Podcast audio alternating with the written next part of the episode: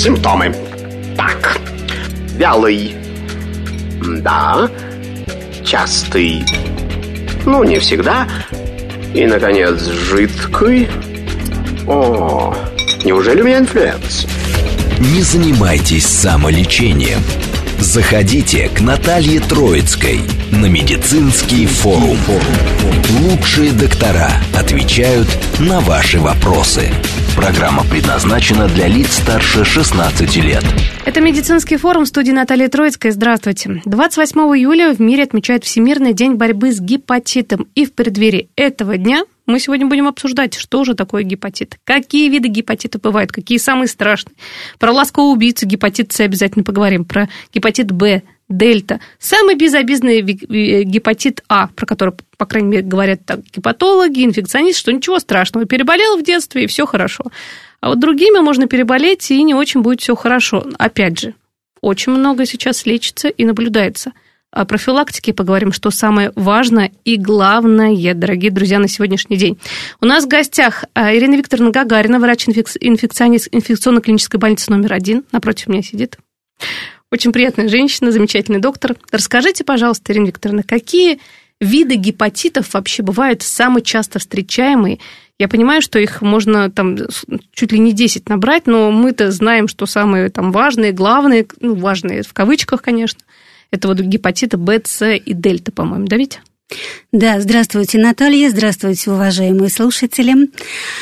Вирусные гепатиты – это инфекционное поражение печени гепатотропными вирусами, которые могут протекать в различных клинических вариантах. Гепатит А, о котором сказала сегодня Наталья, это заболевание с фекально-оральным механизмом передачи, э, заразиться которым можно при употреблении в пищу плохо обработанных фруктов, овощей, э, через грязные руки. Как правило, это может происходить в районах с более высокой заболеваемостью этим гепатитом. Но это заболевание считается достаточно благоприятным, потому что в большинстве случаев протекает в острой клинической форме, заканчивается выздоровлением, не вызывает хронических форм. Но нас больше беспокоят парентеральные вирусные гепатиты. Это вирусный гепатит С, Б, дельта. Это инфекционные заболевания, вызываемые вирусами, характеризующиеся преимущественным поражением печени, склонные к хронизации и неблагоприятным исходам, таким как цирроз печени и гепатоцеллюлярная карцинома, рак печени. Угу. Вот об этом мы сегодня будем говорить. Я думаю, что начнем с профилактики. Это основа основ. По поводу профилактики гепатита, это мы уже выяснили. Это болезнь грязных рук, Поэтому тут нужно за гигиеной следить, особенно в неблагоприятных регионах. Сейчас вот отпускная пора, у нас же не особо можно и помыть там, например, какие-то фрукты, овощи, что-нибудь там покушать, где-то чего-то. Э, то есть здесь надо быть очень аккуратным. Какие признаки гепатита? Мы совсем немножко про него поговорим, что действительно что-то вот происходит, нужно обратиться к врачу а, скорее. Да, совершенно верно. Подъем заболеваемости вирусным гепатитом А может отмечаться в летний период. А, безусловно, необходимо следить за гигиеной рук, тщательно мыть фрукты и овощи, не покупать э, продукты в сомнительных местах и э, пить только бутылированную или кипяченую воду. Но если вдруг что-то произошло, например, что, то нужно обращаться к врачу. Обязательно, да. В большинстве случаев вирусный гепатит А протекает в острой желтушной форме. Э, пациент может отметить ухудшение самочувствия, слабость, недомогание, снижение или отсутствие аппетита, тошноту, рвоту, дискомфорт в животе. Э, могут меняться окраски кожных покровов, склер, то есть желтеют глаза, кожные покровы. Меняется окраска мочи, она приобретает темный оттенок и становится светлым као. Как правило, острый желтушный период пропустить невозможно. Пациенты обращаются за медицинской помощью и оказываются в стационаре первой инфекционной клинической больницы. Ну, достаточно благоприятно в большинстве случаев протекает острый период, и пациенты вскоре выписываются с выздоровлением. Бывают случаи, когда вирусный гепатит А протекает в стертых безжелтушных формах. И, э, например, в возрасте, когда пациенты сдают определенные маркеры, которые позволяют понять, встречался ранее человек с вирусом гепатита А или нет, мы получаем положительный результат, что говорит о том, что раньше человек переболел вирусным гепатитом А, порой об этом даже не зная. Он говорит, что у него не было желтухи, он не лежал в больнице, да. но при этом вирус попал в организм человека, процесс прошел, который закончился выздоровлением. Ну и про это можно забыть. То есть какой-то след, остаток, где-то что-то есть в организме, но этот человек безопасен, и печень счастлива, и все остальные тоже. Если человек гепатитом А, например, в детстве переболел. Да, этот человек здоров, у него нет никаких изменений в структуре печени, он не нуждается в наблюдении, и все у него хорошо. Отлично, вот это самая главная новость, потому что другие новости будут потяжелее, посерьезнее. Гепатит Б, С, дельта. Давайте вот прямо сейчас про разницу поговорим гепатитов. Как правило, как происходит заражение, потому что про это вот мы сейчас ехали, да, вот на эфир здесь в лифте обсуждали, что, к сожалению, вот, вот, вот то, что у нас косметологические процедуры, там, татуировки, сейчас модная молодежь. В основном ведь гепатиты Б и С это молодежная больше получается инфекция, да, ведь? Но не совсем так. так. Механизм передачи вирусных гепатитов Б, С и дельта парентеральный. Он реализуется при инвазивных медицинских и немедицинских манипуляциях, сопровождающихся с повреждением кожных покровов. Источником инфекции является больной человек. И для заражения кровь больного должна попасть в кровь здорового. Это может происходить при внутривенном употреблении наркотических веществ, нанесении татуировок, маникюрах, педикюрах, инвазивных косметологических вмешательствах и при беспорядочных незащищенных половых контактах. Вот так вот. Поэтому надо знать об этом, не думать, что все хорошо и все прекрасно. По поводу тоже незащищенных половых контактов, а молодежь отдыхает, думает ничего страшного, все вокруг здоровые. Ох, статистика, вот я не знаю, не будем ее брать, но она не очень хорошая, как по ВИЧ, так и по гепатитам, поэтому об этом нужно чаще говорить, что нужно включать голову как бы что э, не происходило. Это понятно, в жизни всякое бывает, но тем не менее. Да, к, к сожалению, настороженности у молодежи нет совершенно. Они уверены, что татуировки, которые они наносят, абсолютно безопасны, что им проводят манипуляции одноразовыми инструментами и никакого заражения быть не может. Но достоверно доказано, что татуаж – это высокий риск заражения парентеральными вирусными гепатитами.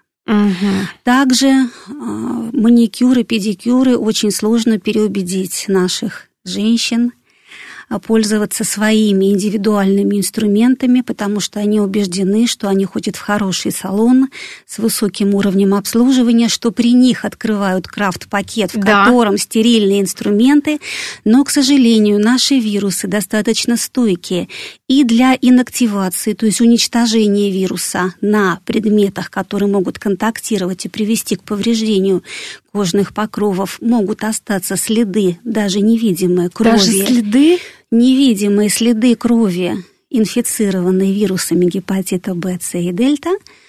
А, и для обеззараживания и инактивации требуются достаточно жесткие условия стерилизации, которые абсолютно достоверно не могут выполнить все, даже очень хорошие маникюрные косметологические кабинеты. Поэтому в идеале это должно быть либо индивидуальным, либо одноразовым. Одноразовые инструменты это очень редко, только если пилочки для ногтей. Вот сейчас многие женщины задумались на самом деле, потому что тем более период отпусков, даже если в течение года где-то чего-то пропускало, то большинство женщин следит за собой. Но вот об этом не думают, думают, все, крафт-пакет, все, сто процентов э, я, у меня полная безопасность. К сожалению, нет. Мы не призываем наших пациентов и наших слушателей отказаться полностью от косметологических манипуляций, маникюра. Но после эфира, я чувствую, так и будет. Нет, мы обращаем их внимание на то, что особенно те, кто работают с постоянными мастерами, могут уточнить, какими инструментами мастеру удобнее работать, и приходить со своим индивидуальным набором, будучи абсолютно спокойным, что ему ничего не угрожает. Ох-ох-ох, а какие еще пути заражения есть, про которые, может быть, особо не задумываемся? Понятно, манипуляция у стоматолога, да, тем более, если вдруг какие-то серьезные, какие-то оперативные вмешательства. Хотя, казалось, стоматологических кабинетов на каждом углу очень много. Вообще, вот как там со стерилизацией? К сожалению, заражение у стоматологов тоже не исключено, потому что не весь инструментарий стоматологов подлежит стерилизации. Часть инструментария подлежит дезинфекции высокого уровня, а она, опять-таки, не всегда способна инактивировать наши вирусы. Поэтому требования санэпид-режима в частных кабинетах, в индивидуальных салонах должны соблюдаться очень жестко. Угу. То есть тут нужно быть очень и очень и очень внимательным. А вот смотрите такой вопрос. Вот сейчас, например, нас слушают, да, и думают, так, э, хорошо, я тут вот как-то и татуировку делала, например, вроде бы мне все показали, стерильно, все хорошо, теперь засомневался.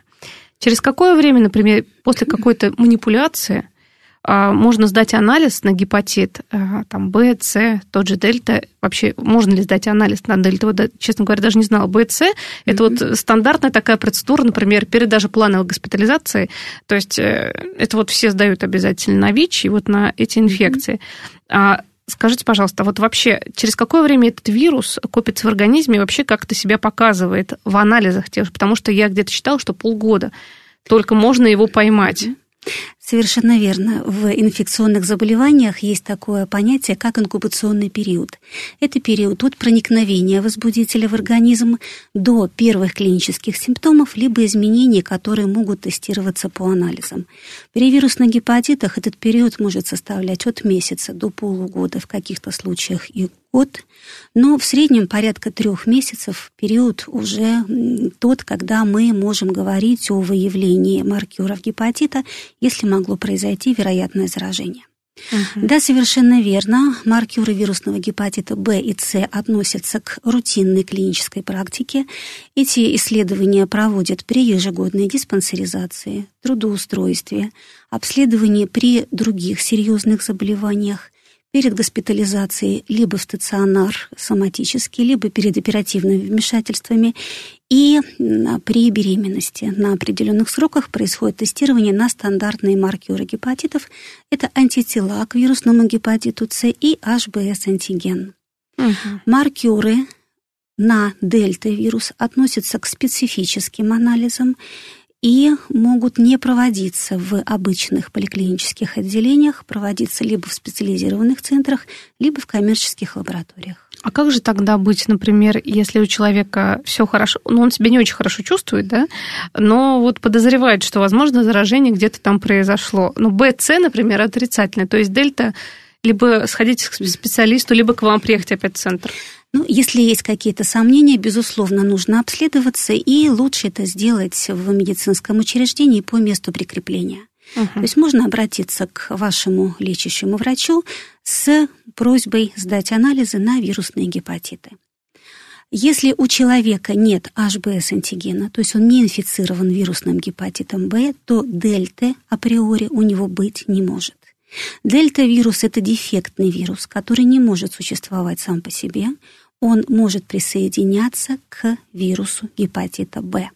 И они либо одновременно попадают в организм человека, либо, когда человек э, страдает хроническим гепатитом Б, к нему в организм попадает чужая кровь, в которой оказывается дельта-вирус, и они встречаются, тогда мы говорим о коинфекции, суперинфекции Б-дельта и прогностически более тяжелом течение гепатита с высоким риском неблагоприятных исходов в виде цирроза и рака печени. Ох-ох-ох. Ну, до этого, надеюсь, э, большинство хотелось бы, чтобы не дошло, на самом деле, поэтому за собой надо следить. У нас больше даже профилактическая программа, хотя и лечение мы тоже поговорим обязательно.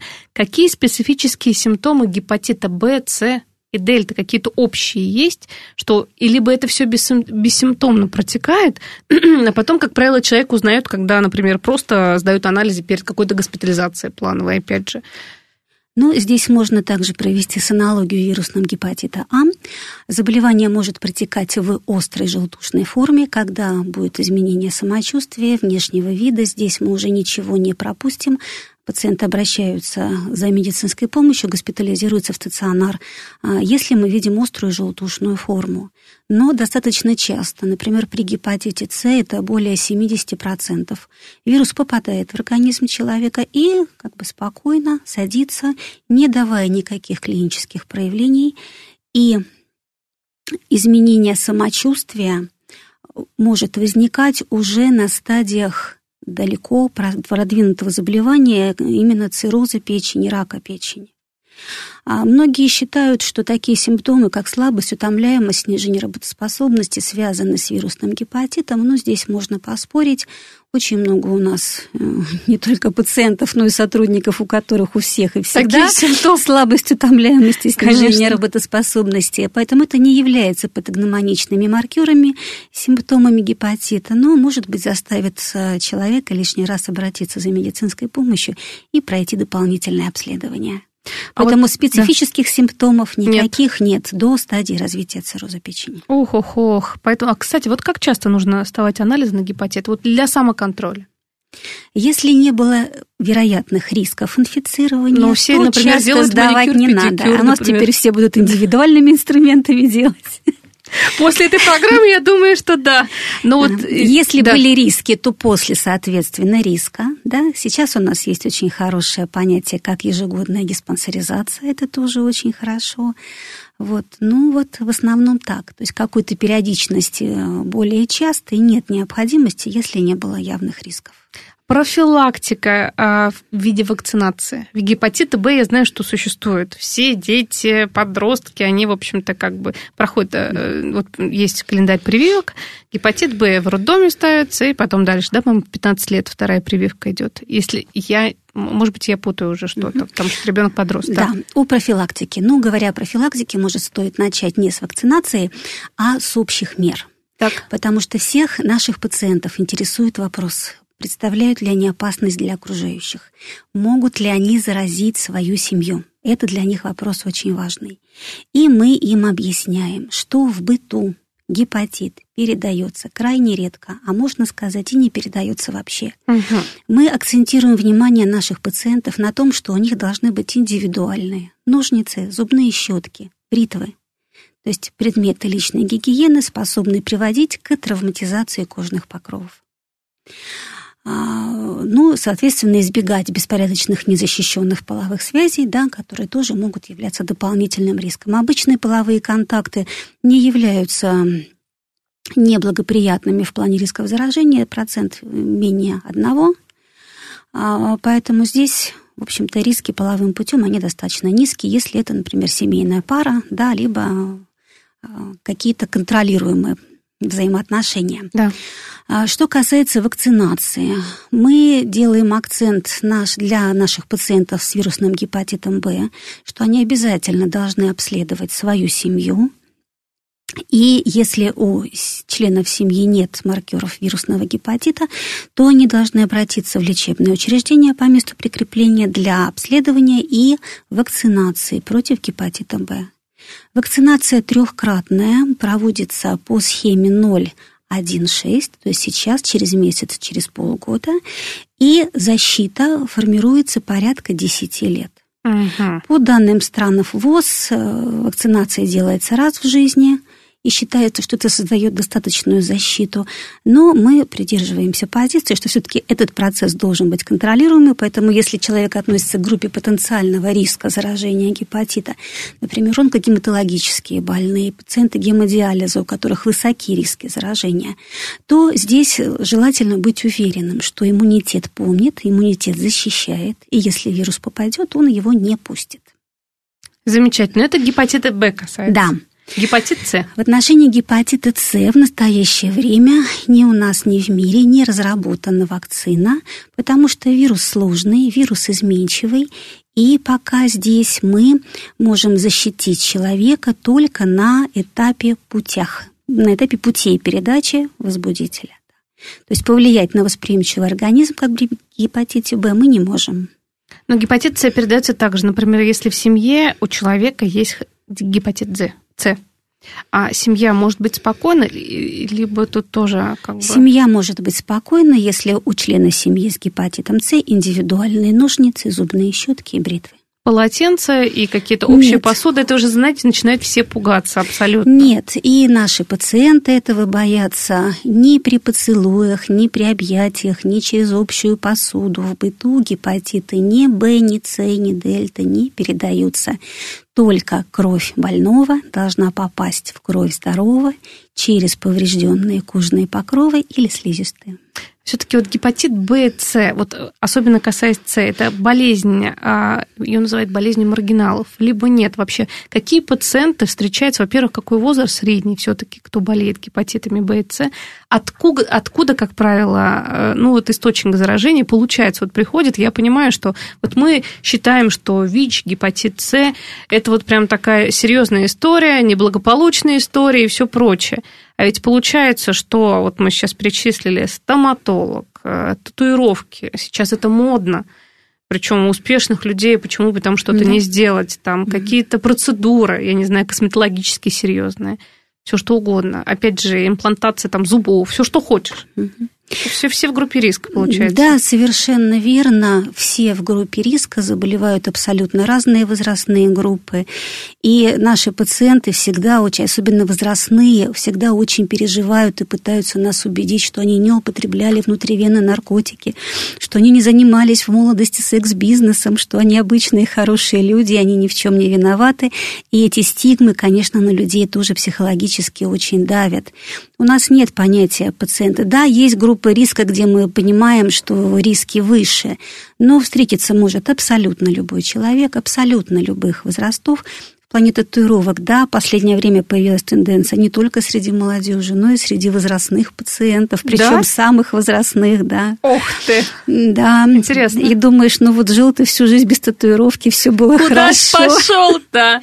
Все хотят быть красивыми, яркими, интересными. А, поэтому, к сожалению, не защищен никто только знать, как передаются, знать, как себя защитить, и все будет хорошо. Хорошо, если вдруг э, человек э, сдал анализ и получил положительный результат, каковы его действия? Что нужно делать в первую очередь?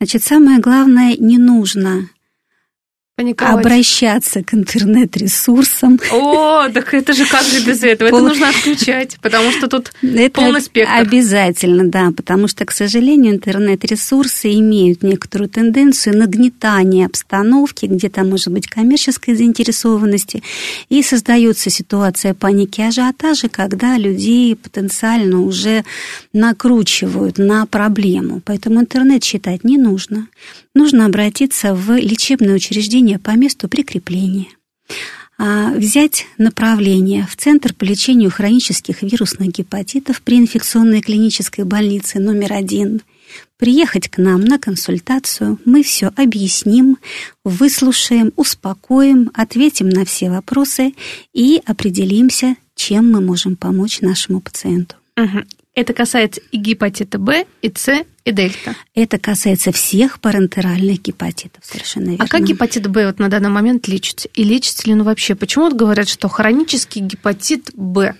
Такой вот диагноз, и как бы почему-то вот вот у меня есть знакомая, у которой есть гепатит Б, получила она, причем его в детстве, при переливании крови. То есть это было очень много лет назад. Но почему-то как-то вот я смотрю, она не следит особо за собой, вообще увлекается гомеопатией, всеми такими разными видами очищения организма и вообще там, там, да, интересная история. Но факт, что она абсолютно как бы, ну, не следит за собой в плане печени. К сожалению, к сожалению, это достаточно частая ситуация и ситуация не совсем правильная. Особенно если заражение произошло давно, и если вирус уже длительное время находится в организме человека, мы говорим о том, что при определенных сроках, а именно совместном проживании более 20 лет, при неблагоприятных факторах со стороны пациента, таких как злоупотребление алкоголем, жирной жареной острой пищей, избыточный вес, прием каких-то других серьезных медикаментов, не исключаются неблагоприятные исходы в виде формирования цирроза рака печени. И даже если пациент говорит, ну вот я сдавал анализы, у меня всегда все в норме, бесконтрольного течения вирусного гепатита Б быть не должно. За ситуацией нужно обязательно наблюдать. Наблюдать динамически, с контролем раз в полгода, либо раз в год, смотря какая ситуация у каждого конкретного пациента. Для того, чтобы, если в какой-то момент что-то пойдет не так, и начнутся признаки прогрессирования гепатита неблагоприятных исходов, мы могли это вовремя определить и начать противовирусную терапию, направленную на подавление активности вируса. Спасибо большое, Ирина Викторовна. Уходим на новости, узнаем, что в стране и мире происходит. После этого вернемся и продолжим. Симптомы. Так. Вялый. Да. Частый. Ну, не всегда. И, наконец, жидкий. О, неужели у меня инфлюэнца? Не занимайтесь самолечением. Заходите к Наталье Троицкой на медицинский форум. Лучшие доктора отвечают на ваши вопросы. Продолжаем обсуждать гепатиты, дорогие друзья. В преддверии Всемирного дня борьбы с гепатитом мы здесь боремся в эфире медицинского форума с нашим гостем, замечательным врачом, так интересно рассказывает, э, врач-инфекционист инфекционной клинической больницы номер один Ирина Викторовна Гагарина. Вот перед тем, как ушли на новости, говорили о гепатите Б, про который многие забывают. Еще раз напоминаю, дорогие друзья, если вдруг когда-то что-то случилось, и гепатит Б у вас есть в медицинской карте как диагноз, не забываем про себя. Вообще не забываем. То есть ходим к врачу, лучше к инфекционисту, конечно же, не просто к терапевту, сдаем анализы. А какая вот терапия? Вот я про это на самом деле как бы вот ну, не сталкивалась с этим, не слышу. Какая терапия для таких хронических больных проводится? А, Терапия для пациентов с вирусными гепатитами делится на два направления. Первое называется поддерживающая гепатопротекторная терапия. Если мы видим, что печень находится под нагрузкой, человек употребляет алкоголь, жирную жареную пищу, имеет избыточный вес, принимает серьезные медикаменты, и мы видим воспалительные изменения по анализам назначаются препараты, снимающие эту нагрузку, помогающие печени легче работать. Но это одно из направлений. Главной в терапии является противовирусная терапия. При гепатите С направленная на уничтожение вируса, а при гепатите Б направленная на подавление активности вируса. К сожалению, в настоящее время ни у нас, ни за рубежом нет препаратов, способных гарантированно уничтожить вирус гепатита Б. Но подавить его активность, привести его в то состояние, когда он не будет вызывать никаких активных процессов в печени, это реально. И основная цель нашего Центра по лечению хронических вирусных гепатитов при инфекционной клинической больнице – это как раз и решение вопроса о противовирусной терапии при гепатите Б или С. Угу. Но зато гепатит С сейчас лечится полностью. 15-20 лет назад об этом кто-то даже и не мечтал, потому что считали, что вот мы про ласкового убийцы, который его называли, да, тихо он проходит и приводит действительно к таким последствиям, и он был неизлечим. Сейчас ситуация вообще другая. В принципе, расскажите, что изменилось. Совершенно верно. За последние 40 лет эволюции вирусного гепатита после открытия вируса в 1989 году терапия гепатита С претерпела кардинальные изменения – в начале э, лечения проводилось интер- интерферон содержащими режимами. Это была сложная терапия, терапия, которая тяжело переносилась пациентами. Мы встречались с многочисленными нежелательными явлениями. Терапия была длительной, от полугода до года, высоко дорогостоящей и, к сожалению, далеко не всегда эффективной. Но последние годы наступила эра препаратов прямого противовирусного действия, и в настоящее время мы лечим оригинальными препаратами прямого противовирусного действия, обладающими высокой безопасностью, эффективностью. Шансы полного уничтожения вируса на этой терапии составляет более 90, порядка 100%, Поэтому совершенно я с вами согласна, что для нас наступили счастливые времена, о которых в определенные периоды нашей жизни мы мечтать не могли. Надеюсь, что скоро и вакцина от гепатита С еще плюсом появится, и будет вообще полный восторг. Тогда все пойдут, сразу привьются от гепатита Б и С и забудут это. Хотя еще ну, пока еще это мечты. Тем не менее, если человек, бывает что такое, ищет другие пути лечения, не лечится. И по поводу гепатита Б, мы уже поговорили, к чему это может привести, по поводу гепатита С. А как развивается тут событие, если здоровый человек знает, что есть болячка серьезная, инфекция, но не занимается этим, ну, считает, что пройдет, попробуем какие-нибудь другие методы лечения, лекарственные, либо не лекарственные, травы, фитотерапия, все, что хочешь. С этим все равно же вы сталкиваетесь. Да, конечно, мы с этим сталкиваемся. Это серьезная проблема. Потому что, так же, как и при гепатите Б, нежелательные исходы, неблагоприятные исходы – это формирование цирроза и гепатоцеллюлярной карциномы, которые возникают при бесконтрольном течении гепатита. Но Одна проблема, когда человек знает и не наблюдается, и не принимает никаких мер для того, чтобы что-то изменить.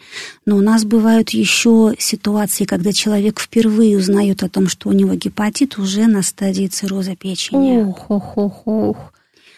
А вот, вот здесь бывает очень грустно, но опять-таки со, благодаря современной высокоэффективной терапии здесь нам удается оказывать высококвалифицированную специализированную помощь, и э, жизнь пациентов возвращается в нормальное русло и от диагноза цирроз они уходят. То есть это не последняя точка. Вот что мы об этом как раз и пытаемся донести.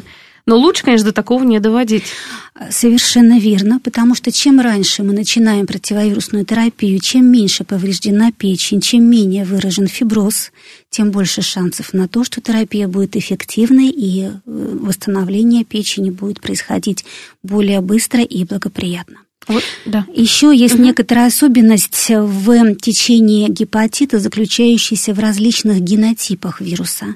У вируса гепатита С существует четыре генотипа, которые наиболее распространены в нашей стране. Это первый А, первый Б, второй и третий генотипы. Угу. Так, третий генотип считается более активным и агрессивным, и он достаточно за короткий период, порой порядка 10-15 лет, может приводить к формированию цирроза в то время как, например, первый и второй генотип может находиться в неактивном состоянии и 20 лет, и 30 и более, не вызывая никаких значимых изменений. Но здесь, конечно, многое зависит еще от фона и многих других составляющих. Потому что бывает такой фон, например, вот коронавирусная инфекция да, ослабила иммунитет, и многие заболевания вдруг появились, которые не планировались бы в течение каких-то лет? А, ну, активность процесса, связанная с э, иммунной активностью, да. более характерна для вирусного гепатита Б. При С мы видим здесь меньше закономерностей. И вот, например, такая категория пациентов, как пациенты с онкологической патологией, получающие иммуносупрессивную терапию и имеющие при этом вирусный гепатит Б, обязательно получают у нас противовирусную терапию с целью предотвращения реактивации вируса на фоне подавления иммунитета, то есть на весь период иммуносупрессивной терапии и минимум полгода после окончания терапии. И также пациенты после трансплантации органов, печени, почек, легких, получающие иммуносупрессию, нуждаются в противовирусной терапии с целью недопущения реактивации вируса гепатита Б. Вот смотрите, мы про гепатит Б сказали, что если вдруг у одного из членов семьи выявили гепатит Б, а вот, знаете, хотелось бы затронуть по поводу гепатита сейчас тоже будет вопрос, хотелось бы затронуть членов семьи, например, молодая пара, а планирующая ребенка у мамы будущей, либо у папы будущего гепатит Б. Он наблюдается у врача, а, все хорошо, как бы следит за собой. Здорового ребенка возможно родить в такой ситуации? Вообще, как будет вот наблюдение этой пары, да, как происходить? Угу. Хороший вопрос. Хорошо, когда супруги знают перед планированием беременности и могут заранее да, как-то это обсудить для себя и принять какие-то решения. Например, если пара знает, что у одного из супругов вирусный гепатит С, они просто могут обратиться к нам, получить противовирусную терапию и через полгода после окончания лечения спокойно планировать беременность, зная, что ребеночек будет здоров. Но часто беременные узнают впервые о том, что у нас гепатит, что у них гепатит при обследовании на фоне беременности при скринингах. Вот это для них является очень таким серьезным психотравмирующим фактором. Но мы также их успокаиваем, объясняя, что вирусный гепатит не влияет на течение беременности. Беременность протекает спокойно, но так же, как и не является противопоказанием для планирования беременности беременность протекает спокойно. А, пациентка наблюдается в необходимые сроки в женской консультации. На определенных сроках ее направляют к нам для дополнительной консультации.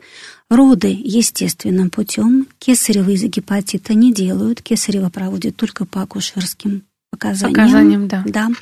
И шансы того, что мамочка с гепатитом С родит здорового ребеночка, более 95%. Ох, так это же практически все хорошо.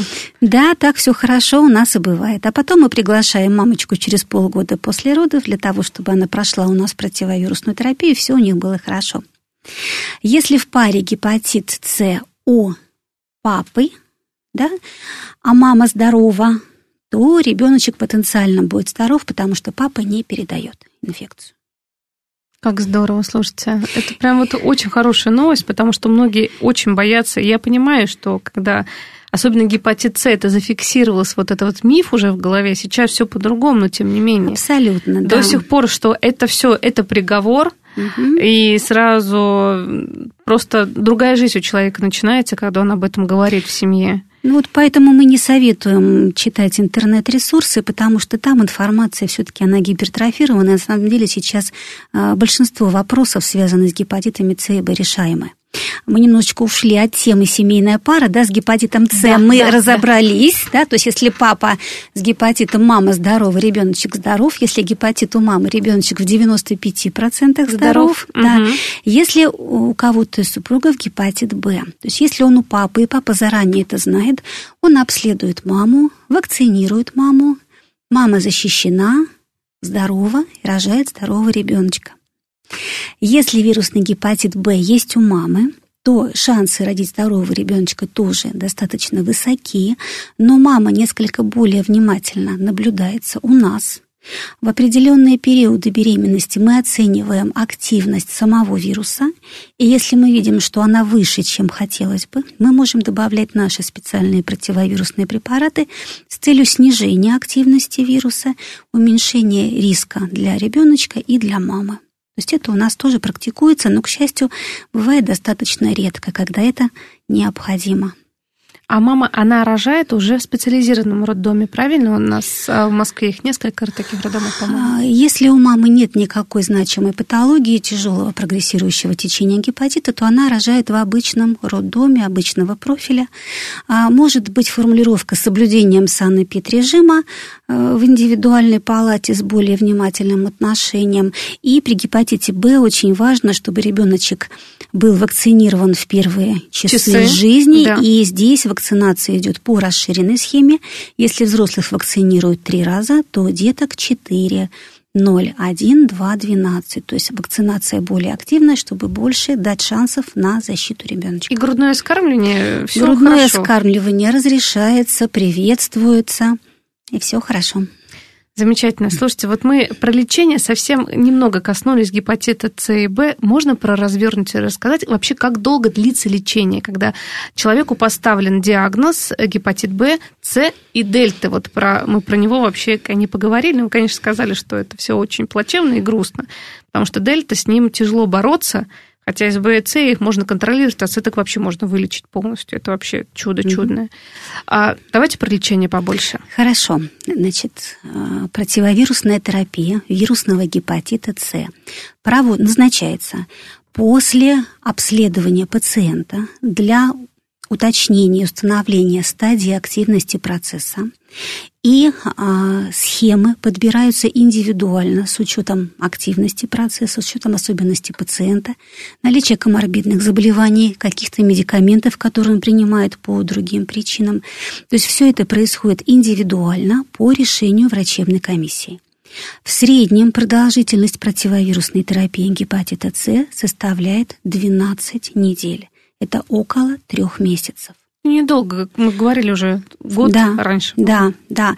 Если перед нами пациент с циррозом, то здесь продолжительность терапии может быть как 12 недель, так и 24, в зависимости от того, какая схема будет выбрана, как будет протекать терапия. Здесь может быть продолжительность терапии несколько более длительная. Но опять-таки это не год и с очень хорошими шансами на полное уничтожение вируса.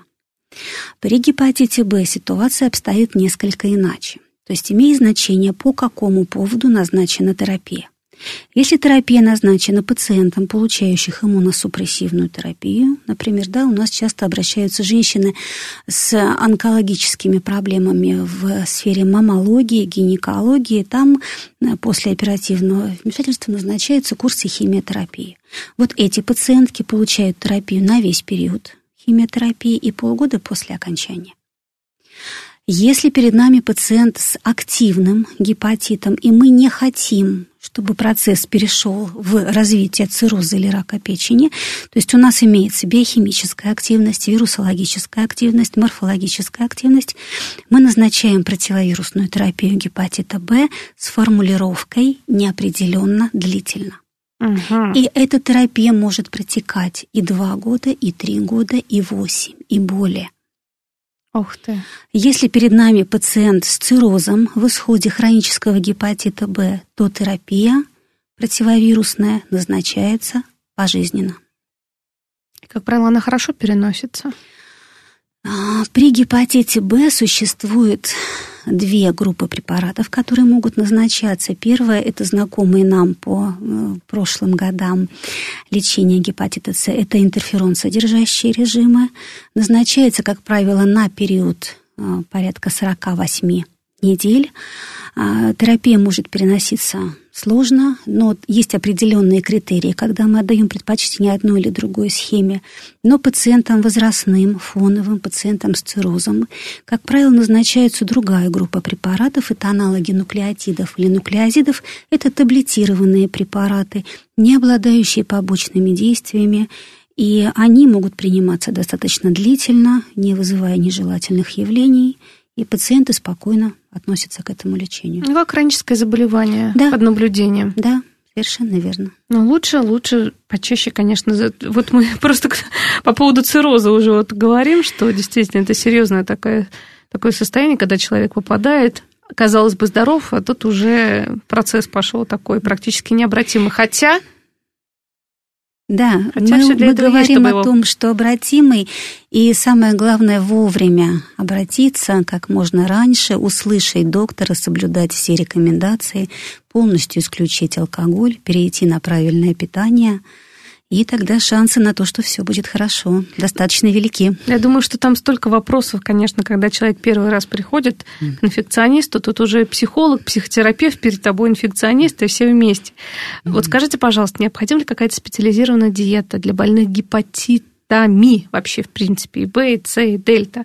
Отказ от вредных привычек мы уже поняли, что алкоголь нет, курение – вот с этим борьба идет вообще на всех уровнях. Я не знаю, кардиологи у меня в эфире ругались, нефрологи ругались, потому что диализные даже пациенты, уж не знаю, когда ходят, после инфаркта, несколько месяцев еще не курят, и потом опять за сигарету, и считают, что все хорошо.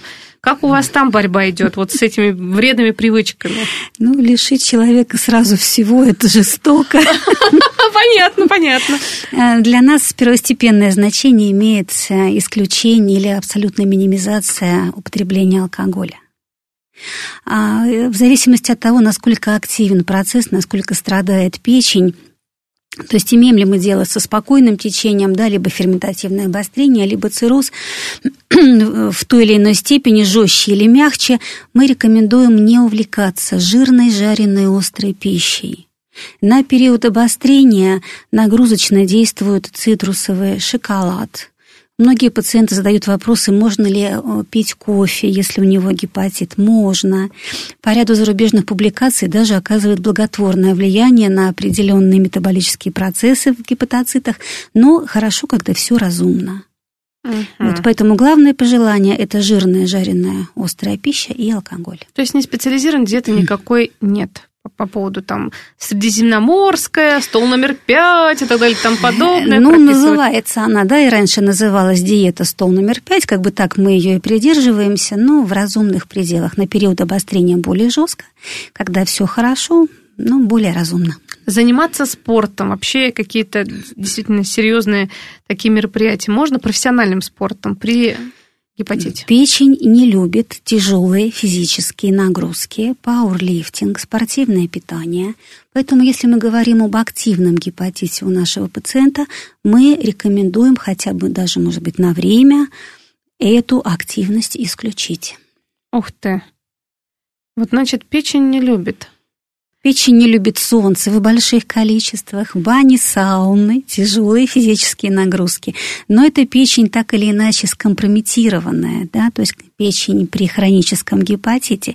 Печень здорового человека, наверное, это тоже все не очень любит. А но если печень здорового степени. человека? Потому что, знаете, мы уже с гепатологами так давно обсуждали жировой гепатоз, которых очень много, к сожалению, есть тоже нехороший момент. Вот если человек с ожирением, еще и с гепатитом, и жировой гепатоз присутствует, и еще тут, пожалуйста, такая вирусная нагрузка на организм, тут-то как чего? А, Метаболический синдром, ожирение, наличие сопутствующих хронических заболеваний, это, конечно, дополнительно все неблагоприятно может влиять на течение вирусных гепатитов, на терапию. Поэтому, конечно, чем этого меньше, тем лучше. Поэтому, поэтому еще раз будем сейчас говорить о профилактике, повторять и повторять и повторять. Итак, такие, может быть, выводы даже в программе подведем ближе, ну, не к завершению, еще есть время поговорить. Гепатит Б, С, до дельты мы не дошли. Давайте сейчас про дельту еще пару-тройку слов скажем. Вообще часто встречается этот гепатит, и вообще, как правило, это гепатит молодых, успешных, активных, либо тут уже человек, ну, с гепатитом Б ходил, и вот где-то чего-то так произошло, что теперь уже не только гепатит Б, а вот и дельта мы выявили. И как, как, как правило, выявляется этот гепатит дельта? Потому что, видите, Б, С перед операциями все.